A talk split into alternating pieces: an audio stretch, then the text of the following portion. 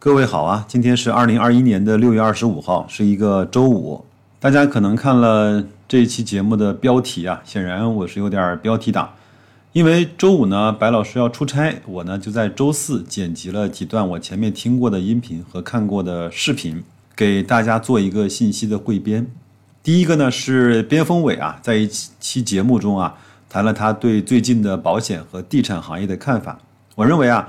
他说的是有道理的，因为保险行业呢，首先是一个有生命力的行业。随着中国改革开放这么多年啊，几乎呢每个人都从无产变成了有产，对自己的生命、健康、安全和财产都有了要守卫的意识。甚至呢，很多资产比较多的人呢，也可以通过保险去做一些传承，做一些防止财富的这种衰减的事情。甚至面对中国的老龄化这种几乎不可逆的现象，保险行业都是一个比较好的可以应对的方案。所以，会出现这样那样的问题，如果能够看得更长远一些，中间的这些折腾和曲折都是必然的。而平安呢，又是在这个行业里面是一个相对优质的公司，它能够居安思危的去做出那些更大程度上面的保险代理人数量的调整。以及整个业务模式的和结构的优化。不过呢，它前面有一些投资上面的一些不好的反馈，但是我相信他们整个的投资团队也会慢慢的吸取教训。而地产行业呢，面临着政策的约束，面临着公司经营模式的转型，面临着由开发到运营需要公司匹配能力的提升。而就在这期节目的前两天，万科呢做了一个比较重要的结构的调整。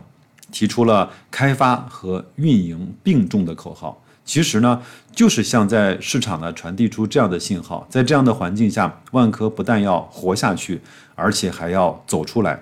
所以呢，有几位听友呢在微信上告诉我，他认为万科呢在这三家公司里面，他认为的确定性是最强的，因为白老师在南京生活啊。前面呢，我看到一个新闻是说，南京好像不允许三道红线不达标的企业呢再继续拿地了。如果这个标准呢被推而广之的话，那么可见的事实是会加速房地产企业的分化，会让这个行业快速的头部化，可能会有点像银行啊，几大国有银行加几个非常好的股份制的银行。地产呢，也可能会形成几个央企加上几个有活力的地产开发商组成的这样的一个绝对的头部垄断，甚至是寡头类型的模式。最后呢，就是一个格力的新闻了，因为最近呢，它的股价一直在跌跌不休啊，所以很多人呢都忽略了它很多的新闻。这个呢是一条六月九号的新闻，搜狐啊，包括腾讯啊，都及时的报道了。很多人说董明珠投资芯片亏得一塌糊涂。事实是这样吗？听完这条新闻，可能大家就会对格力以及董明珠的所谓的远见有了更多的了解。我只说一点啊，就是在这样的国际的环境背景下，我们中国呢是不大容忍被别人卡脖子的。那如何突破呢？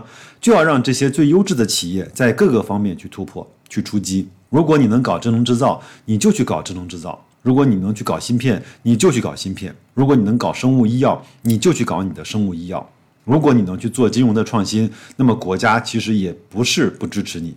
有一点，白老师特别的相信，无论董明珠再敢讲话，嘴巴再没有把门的，有一个他心里是门儿清的，就是国家需要什么，他就在那个方面去做投入、去做努力。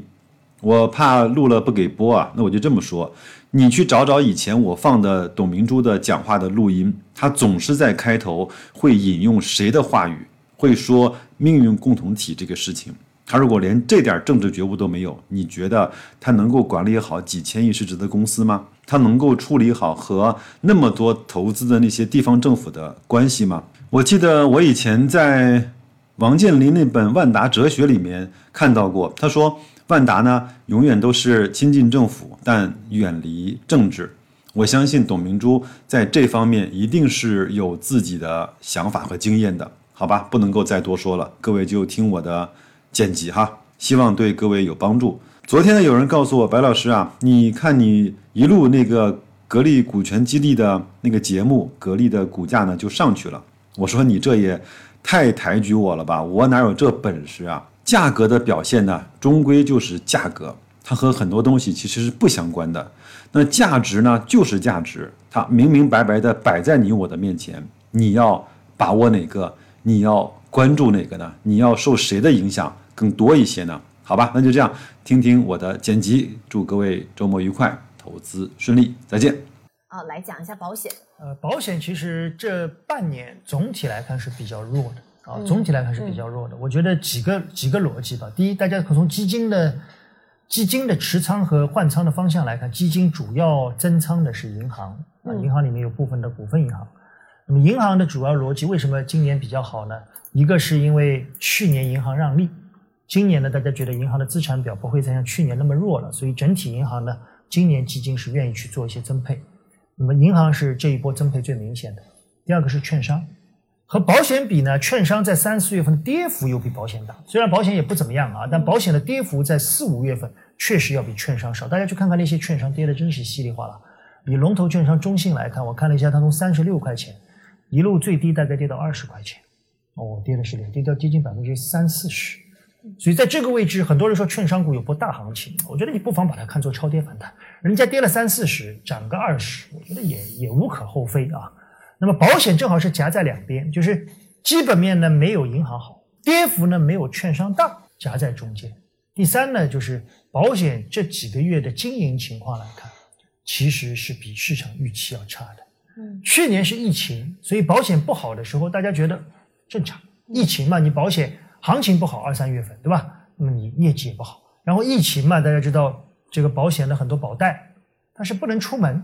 那保险这个东西，你也不能完全线上买啊。很多的寿险，大家都是人碰一碰，那碰不到人，你说让怎么做生意嘛？所以保险去年不好，到了今年，大家觉得你应该好了，保险的经营数据还是不太好，大家就有点急了。后来。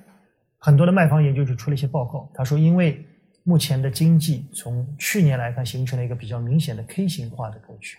大家知道 K 型的意思就是说，资产越丰厚的人，他在这一轮的疫情过程里面，他的收益越好，因为他手上有房子有股票。嗯。而相对我们说贫富差距在拉开的过程里面，相对一些蓝领在这一波反而没有受到很大的优势。为什么？他手上没有房子没有股票，同时。在经济不好的时候，他还面临着失业的预期。这个 K 型经济对保险是不利的，因为从消费的角度来看，保险是属于家里面非刚性支出。对，对吧？当一个人要接近失业的时候，或者家里面两个人一个孩子，当一个人出现失业的时候，他第一个要砍掉的东西，保险就是保险。所以大家一想，哦，这个有道理。然后从保险的经营数据来看，确实看到了很多的保险公司的寿险出现了。中间斩断的迹象，就原来我买了二十年的，突然之间说我不要了，嗯，我停掉。原来想买二十年的，突然间说我只买三三五年，我看一看，那对保险的经营数据是有影响的。所以从这个角度来看，保险的经营数据的复苏可能还需要一段时间。不过最后我们也想说啊，保险的股价在这个位置，我觉得安全性还可以，所以保险可能是这个位置可以防守，进攻还需要等待经济的进一步复苏。嗯，好，这里解答大家关于金融方面的一些问题哈，重点讲了保险，呃，那除此之外呢，还有一个地产，我发现今天问的很多啊，不止不止五位朋友在问地产，嗯，那我刚看了一下，其实今这个地产呢，也应该大家还是这个考虑到这个回调的比较多哈，而且很久没有动了，是不是因为这样的一个原因，所以大家在想说地产是不是能够找到一些机会？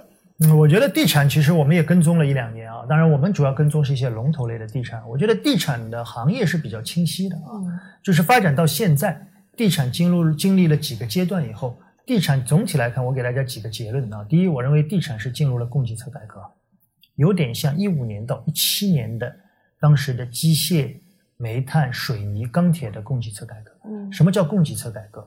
就是地产的整体的。行业内要进行一个比较大规模的清理，供给侧改革的意思就是过冬了。嗯，有脂肪有肉的日子好过一点，但也不可能像以前那么好过了。对不起，没脂肪没肉的直接就被清退。所以这几年我们看到了不少地产公司出问题啊，比如说泰和，原来也是一家二线比较强势的地产，比如说华夏幸福，华夏幸福也是家非常优秀的地产，只不过它错配了资金，它做了很多旅游项目，这些项目不赚钱，债务很高。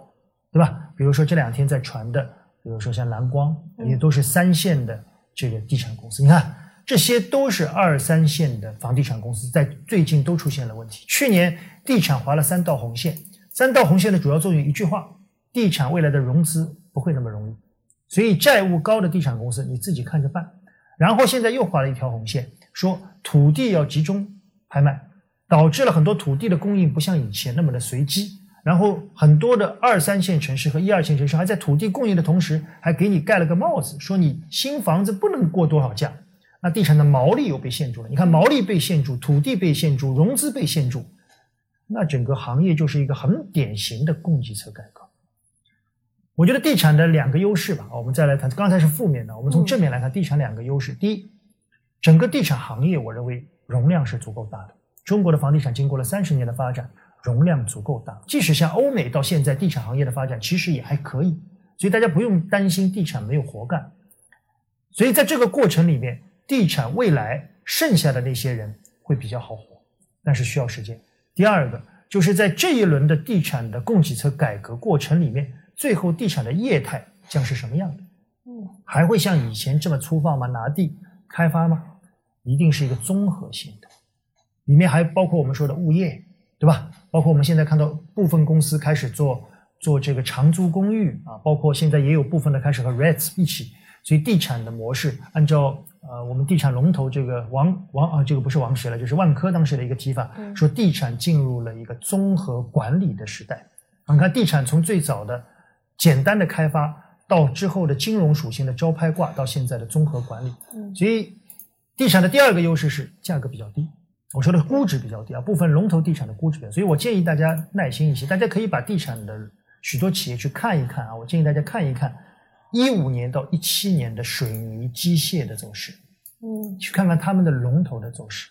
大概我记得当时我们第一次关注三一重工的时候，在一四年、一五年，后来一直到一七年，它到一七年到一八年整整两年的时间，三一重工我记得在七块钱到九块钱，整整横了两年。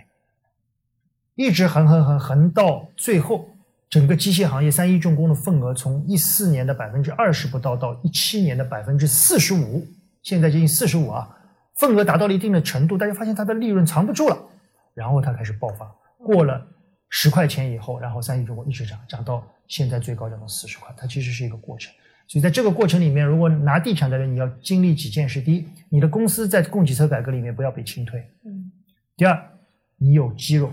啊，有脂肪。第三呢，就是在未来你要准备好一段时间的横盘，我觉得也不会大跌，它就是横盘的一个过程。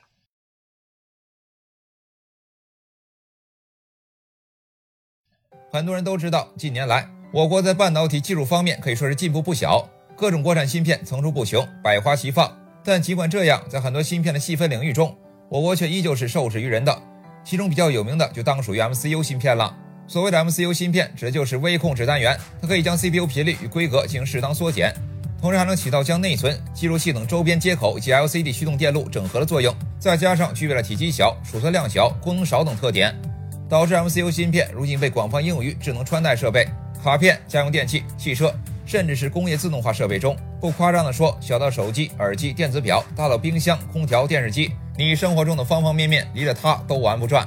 但是，由于受到了早期技术先发优势的影响，在全球 MCU 芯片市场中，一直是欧美、日本以及中国台湾企业长期占据主导地位的。而反观当年的国内，则因为下手太晚、科技底子薄等原因，一直在这方面处于劣势，甚至有八成的市场都被外企所瓜分。根据资料显示，在2018年，包括三星电子、瑞萨电子、意法半导体等在内的八大外资厂商，垄断了超过百分之八十七的中国市场。所以不难看出，当年的国内到底是有多难。那好在中国人最大的优势就是敢啃硬骨头。由于及时认识到了 MCU 芯片的关键性，所以国内企业加大对这款芯片的攻关力度。再加上中国 MCU 市场规模的不断增长，以及2020年以来全球缺芯潮的持续蔓延，天时地利人和，从而导致国产 MCU 芯片在加速破局。尤其是到了2021年以后，MCU 成为了半导体芯片中缺货最严重的品类之一。受此影响，MCU 芯片价格飞涨。根据数据显示，意法半导体旗下爆款型号 MCU 芯片的渠道价格。相比2019年上涨近十二倍，这对于国内的芯片企业来说简直是千载难逢的机会。所以趁着这个天赐良机，一大批中国厂商凭借本土服务效率、供货安全等方面的优势开始崭露头角。但谁都没想到，这其中最亮眼的竟然是靠家电起家的格力。因为在前段时间，国产家电巨头格力电器公开宣布，旗下自研 MCU 芯片已经正式量产并投入使用，年产量超过一千万颗。而他的这一壮举，同样意味着国内 MCU 芯片长期受欧美和日本厂商垄断的现状被成功打破。不过，虽然这份成绩值得庆幸，但格力的这个举动却让人感到好奇。格力电器作为一家家电企业，为何会突然搞起芯片研发了？事实上，格力自研芯片还真不是一时冲动，而是早有计划。因为早在2018年，格力就成立了专门研发工业级三十二位 MCU 功率器件的半导体公司珠海零边界，正式宣布跨界半导体产业，注册资金高达十亿元人民币。并且申请了一百九十五项专利技术。在进军半导体领域的原因，就是因为海外的三十二位 MCU 芯片上对中国的高度垄断，导致身为董事长的董明珠咽不下这口气。要知道，由于 MCU 芯片在电器生产中的重要性，导致当年绝大多数大型消费者电子企业都需要从海外进口 MCU 芯片，就连格力、美的、海信等行业巨头都要受制于人，看外企的眼色行事。而这对于一向强调掌握核心技术的格力来说，肯定是不甘心的。为了防止命脉被掌握在外资手中，他们才下定决心搞芯片自研，并通过两年的努力达到了今天的成就。如今，伴随着格力等一众企业的努力，国产 MCU 芯片如今已经有了翻天覆地的变化，而它的成功也为正在奋斗的其他国产芯片起到了表率作用。所以，我们希望能尽快看到国产芯片百花齐放的景象，也希望国产芯片能够早日登上世界之巅。